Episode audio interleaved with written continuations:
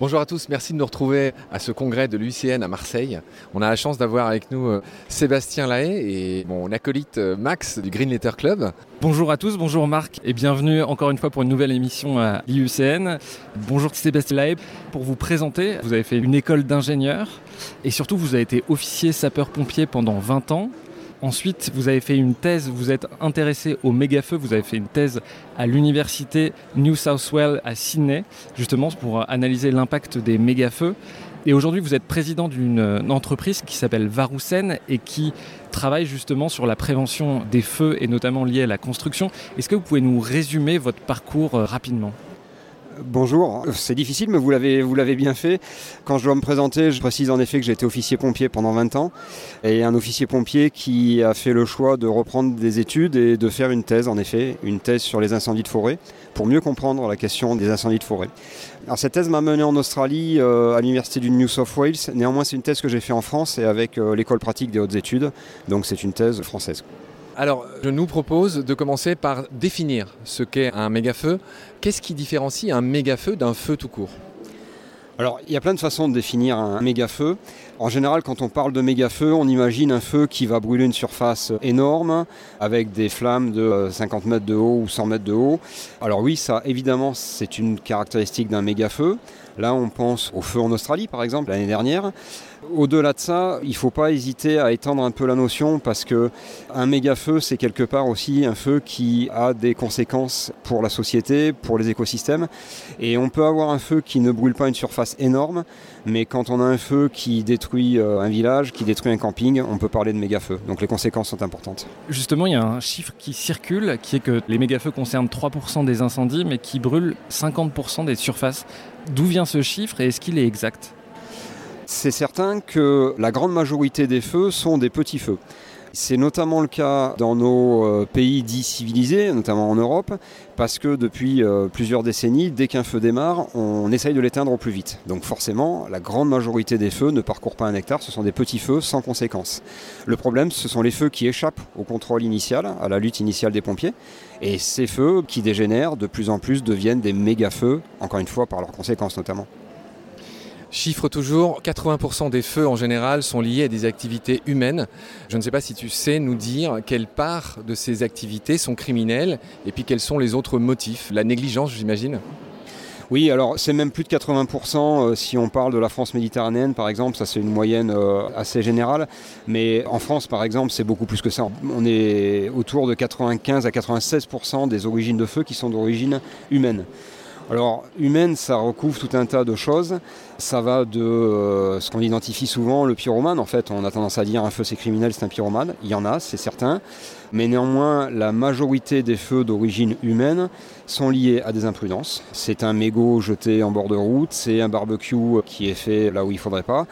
Ça peut être aussi une euh, ligne électrique qui est trop près de la végétation, ou en tout cas la végétation qui est trop près de la ligne électrique, et qui dans certaines situations va générer un arc électrique et produire un départ de feu. Donc la part criminelle des pyromanes existe, mais ça n'est pas la majorité des départs. Donc justement sur les méga-feux, tu disais qu'ils étaient incontrôlables. Quelles sont justement les caractéristiques? C'est des flammes énormes, c'est une vitesse de propagation beaucoup plus rapide que les feux saisonniers? Oui, alors c'est un peu tout ça. La première des choses, c'est en effet une vitesse de propagation rapide et pas seulement une vitesse de propagation dans l'axe du vent. Ça, c'est quelque chose que les pompiers français connaissent bien. Par exemple, on a l'habitude en Provence, quand il y a du Mistral, d'avoir un feu qui va du nord vers le sud très vite. Ce qu'on voit de plus en plus ces dernières années, c'est des feux qui vont du nord vers le sud, mais qui en plus s'élargissent énormément. Ça, ça déstabilise complètement les moyens de secours. Et là, on peut vraiment parler de méga feux quand on est dans ces conditions-là. Et puis, c'est en effet des feux sur lesquels les fronts de flammes, et parfois même sur les flancs, produisent des flammes qui ont des hauteurs de plusieurs dizaines de mètres. Et puis, autre phénomène important, c'est des feux qui produisent des sautes de feu, c'est-à-dire qui génèrent des brandons incandescents qui vont allumer des foyers secondaires à 10 mètres, 100 mètres, voire jusqu'à plusieurs kilomètres de distance dans les cas les plus extrêmes. Ça, c'est ce qu'on appelle les pluies de feu oui, c'est exactement ce que les Américains appellent les Humber Attacks, c'est-à-dire une attaque de braises incandescentes. C'est en effet une multitude de braises qui vont se déposer beaucoup plus loin et là où on croyait être en sécurité, finalement on se retrouve avec des brandons qui vont allumer tout ce qui peut brûler. 2021 est l'année des méga-feux. Il y en a eu beaucoup aussi avant. Est-ce qu'on pourrait faire un petit tour du monde des méga-feux les plus célèbres et peut-être avoir ton avis sur chacun d'eux? Le pire des pires, ce fut ce qui s'est justement passé en Australie, un pays que tu connais bien. 17 millions d'hectares qui ont brûlé là-bas, si je suis bien informé. Oui, alors l'Australie, c'est le cas extrême. En effet, c'était la, la saison 2019-2020 une saison hors norme avec une sécheresse accumulée qui est importante, et puis des feux qui démarrent à plusieurs endroits, et puis le scénario, j'allais dire, habituel, les feux deviennent incontrôlables, et puis il y a tellement de feux que les pompiers ne peuvent plus répondre, et on a une partie grande comme un pays européen qui brûle. L'Australie, tout simplement, paye 200 ans de non-gestion de son territoire. Alors si on peut prendre quelques minutes pour s'intéresser à l'Australie, je crois que c'est assez intéressant. L'Australie, pendant plusieurs dizaines de milliers d'années, pendant plus de 40 000 ans, était peuplée d'aborigènes. Les aborigènes étaient des très fins connaisseurs du territoire et de l'emploi du feu. C'est-à-dire que les aborigènes, à longueur d'année, ils se promenaient avec un bâton, avec une flamme au bout, et dès que les conditions étaient favorables, ils mettaient le feu à 1 mètre carré, 2 mètres carrés, 10 mètres carrés, 100 mètres carrés. Et ça, ça régulait le territoire et ça faisait un patchwork en fait de zones incombustibles qui fait que lorsqu'un départ de feu démarrait, ben, il tombait sur ces coupures de combustible. Il le faisait justement dans l'optique de réguler, déjà de protéger. Les aborigènes avaient une vision très écologiste en fait et, et très résiliente de la vie puisque leur ligne de conduite c'était laissons la nature plus riche que ce qu'on l'a trouvée. Donc euh, c'était une façon pour eux de euh, faire en sorte que euh, la végétation soit assez ouverte pour que les kangourous viennent manger à des endroits sur lesquels ils pouvaient prélever un, ou deux kangourous. Donc c'est vraiment un moyen de réguler le territoire. Et puis les colons euh, européens sont arrivés euh, à la fin du XVIIIe siècle, ont vu ces feux un peu de partout et se sont dit mais qu'est-ce que c'est que ces sauvages qui mettent le feu partout? Et euh, les colons européens ont commencé à gérer le territoire comme on le fait en Europe, c'est-à-dire à ne pas le gérer en fait, à interdire tout emploi du feu.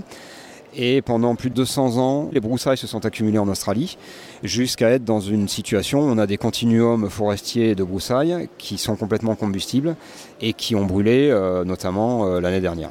Donc justement, les causes, tu l'as dit, la sécheresse notamment, c'est les broussailles. Mais est-ce qu'on peut les relier directement avec le changement climatique?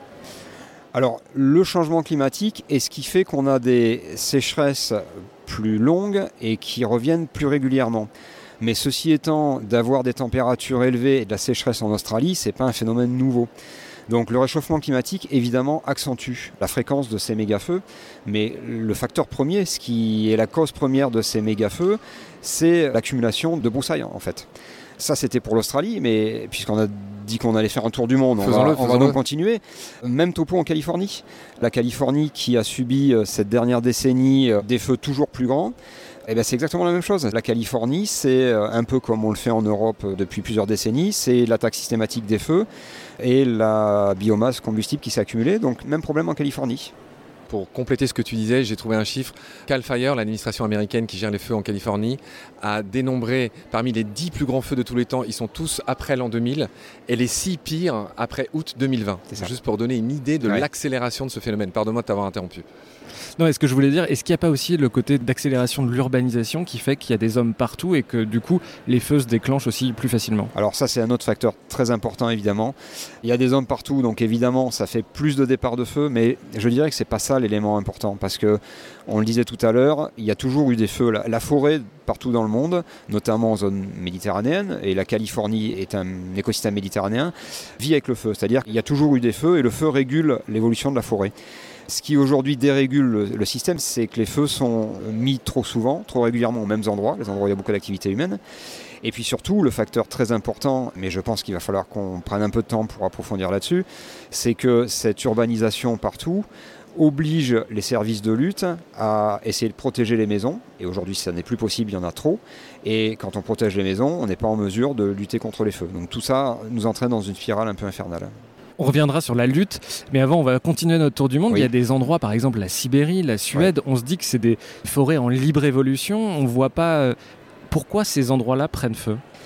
Alors le problème est assez différent dans ces forêts boréales, mais c'est important d'en parler parce que on croit toujours que les plus grands feux sont ceux qu'on a en zone méditerranéenne. On a parlé de l'Australie, mais chaque année, la Russie brûle des centaines de milliers, voire des millions d'hectares de forêts. 16 millions en Sibérie ouais, euh, exactement. 2021. Donc on en parle peu parce qu'il y a peu d'habitats dans ces zones-là. C'est néanmoins une catastrophe climatique énorme parce que euh, là, pour le coup, on parle de forêts qui, elles, ne sont pas faites pour brûler. C'est-à-dire que c'est des forêts qui n'ont jamais connu le feu parce que le climat était différent auparavant. Donc là, euh, clairement, c'est le réchauffement climatique qui est en cause. On a des forêts boréales qui ne sont pas faites pour ça et qui commencent à brûler. C'est un autre problème qu'il faut prendre en compte. Ces feux-là sont différents. On parle plus de feux qui évoluent très très vite. En général, c'est des feux qui évoluent assez lentement, mais par contre qui rentrent dans le sol, qui couvrent dans le sol et qui détruisent le sol sur plusieurs centimètres de profondeur, relarguant des quantités de carbone énormes. Donc c'est vraiment une catastrophe écologique euh, sans précédent. Ce sont des feux volontaires ou euh, c'est quoi en Sibérie? Qu'est-ce qui cause ces feux? Alors j'avoue pas avoir la réponse pour la cause des feux, notamment dans cette zone-là. Ce que je peux dire de façon plus générale, c'est que les feux on l'a dit, sont souvent liés à l'activité humaine. Si on change complètement de continent et qu'on va en Afrique par exemple, ou en Asie euh, du Sud-Est, tel qu'en Indonésie par exemple, on a là-bas des feux qui sont souvent d'origine humaine et d'origine agricole. C'est-à-dire que euh, là, c'est des pratiques ancestrales ou nouvelles qui visent à, brûler les forêts pour replanter autre chose. Le brûlis Le brûlis, c'est ça. Le brûlis qui peut être euh, favorable s'il est fait dans de bonnes conditions et au bon moment, mais quand l'objectif c'est juste de brûler complètement la forêt pour réintroduire du palmier ou de la plantation de soja par exemple, là à nouveau c'est une vraie catastrophe. Et ces feux sont bien d'origine humaine volontaire. Alors, tour du monde toujours de ce qui se passe. Désolé. On a parlé d'Australie, de la Californie, de la Sibérie. On a vu récemment, en août, là, il y a eu des feux en Algérie, en Turquie. Puis il y a eu ce fameux feu dans le Var euh, qui a bien occupé euh, la première place de l'actu pendant, je dirais, de nombreuses semaines. Qu'est-ce que tu peux nous dire sur euh, ces feux dont on n'avait pas trop entendu parler avant dans les pays qui sont proches de nous? De la même façon, on, a l'impression de découvrir qu'il y a des feux en effet en Afrique du Nord. Bon, l'Afrique du Nord, les pays dont on parle, pour une partie de leur territoire en tout cas, ce sont les forêts méditerranéennes françaises. C'est le même climat, en tout cas un climat très similaire, le même type de végétation. Et puis de la même façon, il y a de l'urbanisation, il y a une activité humaine très forte dans ces régions-là, donc il y a une pression très forte. Donc euh, l'Algérie, la Turquie, euh, la Grèce, euh, la France cette année subissent des feux. C'est le cas depuis longtemps. Par contre, que ces pays-là subissent des grands feux et qui détruisent beaucoup, enfin qui ont des conséquences humaines importantes, bah, c'est lié là encore à l'évolution euh, qu'on évoquait tout à l'heure, c'est-à-dire qu'il y a de plus en plus de végétation au sol et il y a de plus en plus d'habitats à défendre, donc les conséquences sont de plus en plus importantes. Il n'y a pas aussi un assèchement du bassin méditerranéen? Ça, c'est les climatologues parlent beaucoup de ça, enfin de l'assèchement justement de, de cette région. Oui, les frontières reculent. Donc en fait, ce qui se passe, c'est que la partie sud méditerranéenne française, par exemple, est de plus en plus impactée par les feux et petit à petit, on va avoir une transformation vers des paysages qui vont être plus des paysages de steppe. Et à l'inverse, on s'attend à ce que euh, le nord de la Méditerranée française, par exemple, soit de plus en plus impacté par les feux qui touchaient avant le sud. C'est la même chose dans ces pays-là. J'aimerais bien te faire réagir sur euh, ce que dit le rapport du GIEC. Selon le rapport du GIEC, cette accélération euh, de l'occurrence des feux va être multipliée par deux ou trois dans les années, dizaines d'années euh, qui viennent. Oui, alors le mérite du GIEC, c'est de dire haut et fort au grand public ce que les scientifiques qui travaillent sur les questions de l'incendie savent déjà depuis quelques années. Oui, ces grands incendies vont être de plus en plus nombreux dans les zones qui sont aujourd'hui concernées. Et puis il y a un autre phénomène qu'il ne faut pas négliger, c'est que les zones concernées par les feux de forêt vont être de plus en plus étendues. Donc c'est une évidence et aujourd'hui il faut le prendre en compte. Justement, euh, si on réduit la focale, maintenant qu'on s'intéresse à la France, quand on voit la carte, on voit que les feux de forêt vont remonter quasiment jusqu'à Paris, c'est ça? Alors, dans les décennies qui viennent.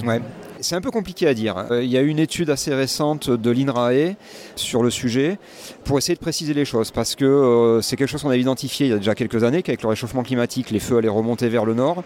Aujourd'hui, il y a encore pas mal d'incertitudes. Vraisemblablement, ces dernières études nous montrent que la zone méditerranéenne va s'agrandir un peu comme une tache d'huile, que l'ouest de la France va être de plus en plus concerné.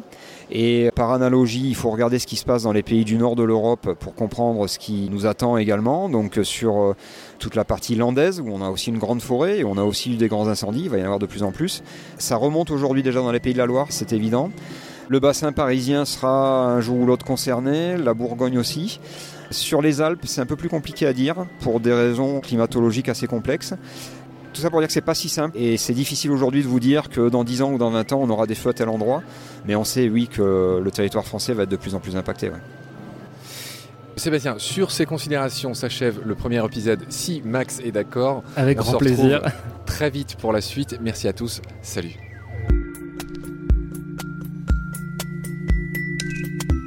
notre combat, nous deux. Tu avais l'œil du tigre, tu en voulais ce soir-là.